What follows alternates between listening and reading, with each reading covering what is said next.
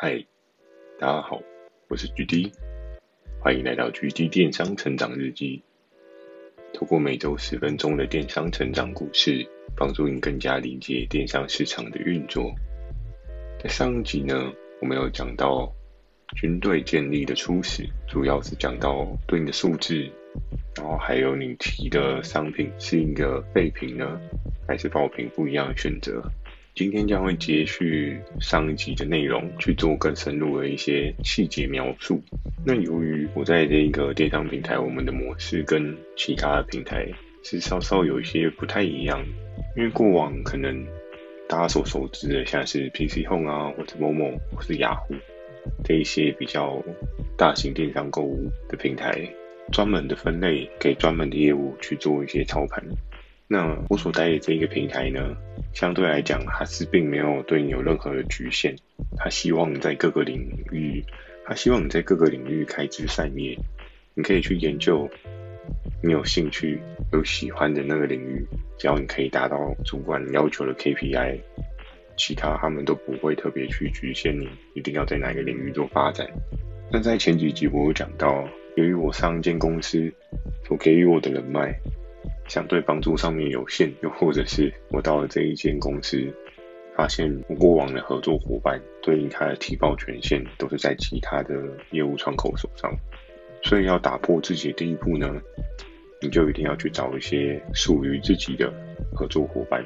我还记得当时，我还记得当时主要在用的方法，就像是。上次有讲呢，我们可能会去雅虎超级商城去找对应的合作伙伴的可能。那在当时，也并非是所有的供应端都一定会去上雅虎超级商城，因为毕竟他们听说也是要绑年费，还是有额外的服务费用，所以对很多的合作伙伴那一端，他们可能还是会相对比较保留一点。每个企业在支出成本上，或多或少都会稍微考量一下。我今天额外支出这笔费用，我是不是能够得到对应的效应？那在那时候，电商虽然也是持续成长的一个产业，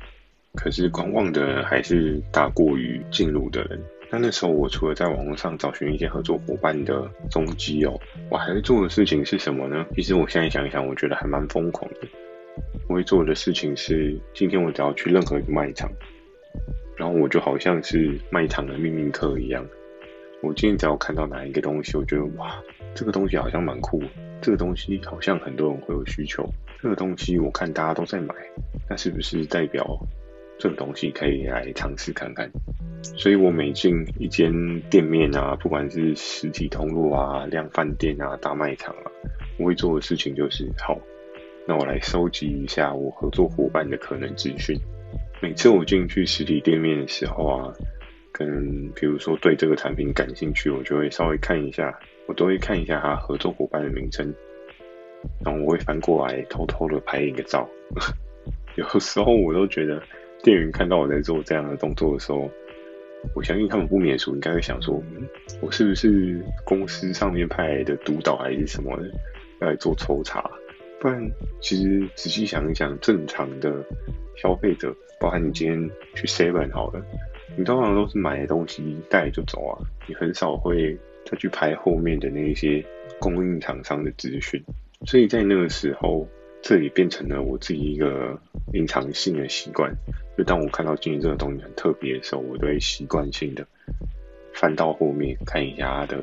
供应端是谁，这个东西是谁做的。已经有多次了这样子的行为模式哦。如果我太常去某一间实体店面的话，都容易会被店员稍加关注。他们可能想说，这人怎么那么怪，不买东西，然后一直在拍后面的资讯，到底在干嘛？我的合作伙伴的清单就用了这样的方式，除了你在网络上面可以透过一些虚拟通路去做一些寻找，同时呢，我也会在实体的通路。去寻找这些合作伙伴的机会。那我记得那时候我整理了一包清单，当然就是进到公司的时候，我也再去做一个比对，看一下这个合作伙伴是不是已经有对应的业务做接洽。我那时候觉得还蛮特别的，就是其实实体通路的合作伙伴，我这样去做查找啊，没有人在经营的比例大概有八成之多，其实还蛮高的。所以在那个当时，他是我一个很好的合作伙伴来源，算是一个新兴的合作伙伴开发的领域。我就在虚拟通路呢，跟实体通路慢慢慢慢的去建筑出属于我自己的合作伙伴开发的清单。在每次电话联系上面的状况，通常打电话过去，我就会问他说：“哎，那个我在在大润发看到你们的某某商品。”然后在这个 moment 呢，通常对方的窗口会想到，嗯，大润发是发生什么样的事情？不然为什么要打电话来？然后说，哦，不是，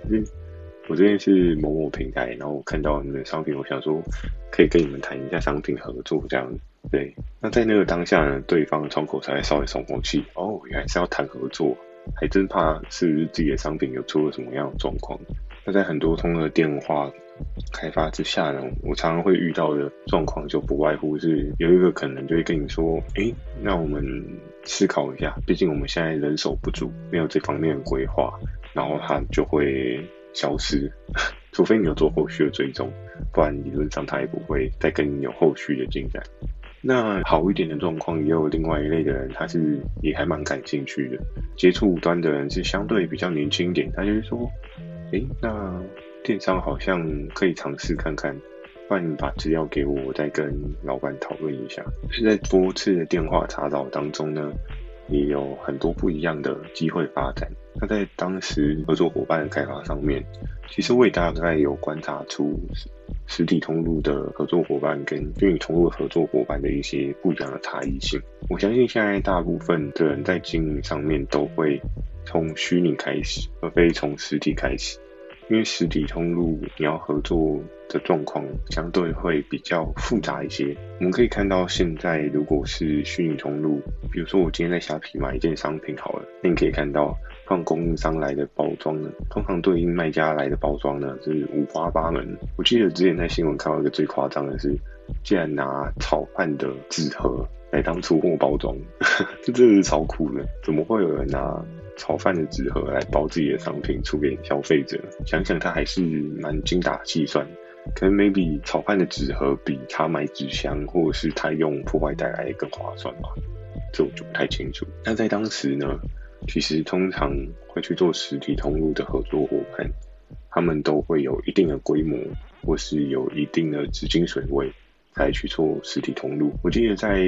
曾经有一次跟一些品牌商去做一些洽谈的时候，他们有跟我分享到，其实如果你今天要去做实体通路啊，对应的那些成本颇高的。因为实体通路如果是一些比较知名的，比如说大润发、家乐福，还是说康士美、屈臣氏，这一些就是大家通常都比较常会进去看的这些实体通路。他们的那个 percentage 好像动辄都是四五十起跳，所以其实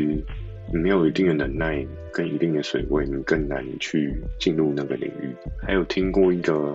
更加比较刺激的是，因为通常以合作伙伴来讲，他们都会很 care 整个金流的运转。如果你今天的票期是比较长的，比如说像现在很多的电商平台通路，大部分都是月结一次的样子，一个月结一次款。所以就还好，但我知道有一些实体通路啊，他们可能会到两个月、三个月。我听过最久的，好像有到半年，半年结结一次。这个厂商的资金水位如果不够撑的话，其实也是一件蛮可怕的事情。但相对你如果能够进去的话，你也是能够有对应的那个门槛屏障，因为相对来讲，可以进去的人少，你能够获得的资源量一定就会比较多。这是必然的。那在整个包装的规格上面呢，实体的合作伙伴跟虚拟也会有很大的落差哦。像有一个跟我还不错的合作伙伴，他就跟我分享到，他们每一次进去实体通路的包装都是必须要去审核，然后去做一个刀模，然后那个包装一定是要有一定的水准，就不能像就不能像用那个炒饭盒去做包装，这个应该。一定会被推荐推到，所以其实，在实体通路上面经营啊，不是很简单的，就是哦，你今天东西寄过去，然后跟人家合作，就这么容易的做一个开始。你可能需要准备的是很大的资金水位，以及还有完美的包装，应该是说符合他们想要的包装啊，所以就会有刀模啊，还有对应的那些设计需要做一个审稿的动作。所以我那时候我在开发实体的合作伙伴的时候，多半他们都已经有一些基本的基底，然后他们就问我说：“那你觉得我包装要怎么样出啊什么的？”我说：“其实没有关系啊。”我们虚拟相对来讲，我们就没有特别去要求在乎这件事情，只要不要让消费者觉得你的东西是看起来就非常没有价值，那我觉得应该就没有太大的问题。所以也因着在实体跟虚拟的开发并进状况之下，我手上的军队一天比一天的成长，实体的合作伙伴他们拥有了强大的资金基础。其实他们可以做的更多的事，但虚拟的合作伙伴，它有它的好处，它的弹性，它的速度也会很快。所以在这个很快速的电商市场当中，实体跟虚拟都有各有各的好处。但如果作为一个平台的业务窗口，如果你真的想要将效益极大化的话，一定要妥善的运用他们各自的优点，去放大他们的优点。比如说刚刚讲到的实实体的这些合作伙伴，他们经济基础是相对比较坚实的。那就可以帮他思考一下，在他这么坚固的金流堡垒之下，他可以做什么事情，能够做到一个更具规模的效益。那像虚拟的虚拟通路的合作伙伴，其实就可以去思考一下，它既然速度可以很快，当然我也有看过很慢的。可是如果你有办法让它都变成一个很快速的存在，那渐渐渐渐的，你的业绩堡垒就会打得非常非常的稳固哦。在我待电商的这几年当中，常常都会有同事跟我讲说：“哎，比较大的合作伙伴人家都开走了，比较大的就那几家而已，没有什么新的。”可是，在一年一年的一些，在这几年的时光流逝当中哦，我觉得永远都没有一个最大的厂商，因为我有看到一些比较大的合作伙伴，他们业绩陨落衰退的状况，又看到一些比较小的合作伙伴，他们逆势成长。凭着自己的速度，凭着自己的弹性，从一个小小的规模爆炸成长到你无法想象的地步。所以市场一直都在变。就像我之前有看过一本书，叫做《无限赛局》，我觉得它里面有讲到一个观念，是真还蛮好的。它有讲到是说，在整个全球的经济体系当中，每一个赛局的开始都是一场无限赛局，它们并没有一个结束，并不是说你打赢了某一个对手。又或者是你超越了某一个经济体的存在，你就是这场赛局的永远赢家。因为市场上面的流动，市场上面的改变，永远都是一直在变动的。所以，厉害的企业体、厉害的合作伙伴，他们求的是什么？他们求的是长时间的处于这个赛局当中，得到对应的效益，跟达到他想要的目标愿。所以，电商不会是一时的，电商很多人都觉得是短跑。但在这几年，我有不一样的想法。我觉得电商是一个马拉松的概念。你在这屋檐下越久，你就有越多跟别人不一样的优势差异，可以去做不一样的发展，获得自己想要的成长目标。能够获得不一样的发展，跟达到你想要的成长目标，一个电商军队要建立起来，不是一件非常容易的事情。但是当你有开始，那将会是一件非常有趣的事情。好，那今天的分享就到这边。如果喜欢今天的内容，也请麻烦帮我点个五颗星。那如果你有想要询问的一些电商相关问题，也欢迎大家寄信到描述栏的 mail，或是你可以在留言板留言给我。如果懒得打字的话，你也可以用 First Story 推出的语音留言功能，就是讲几段话反馈给我，这也是一个蛮棒的选择，让期待大家给我更多不同的建议。我在 Facebook 跟 IG 也会不定期的分享一些电商相关的小知识给大家。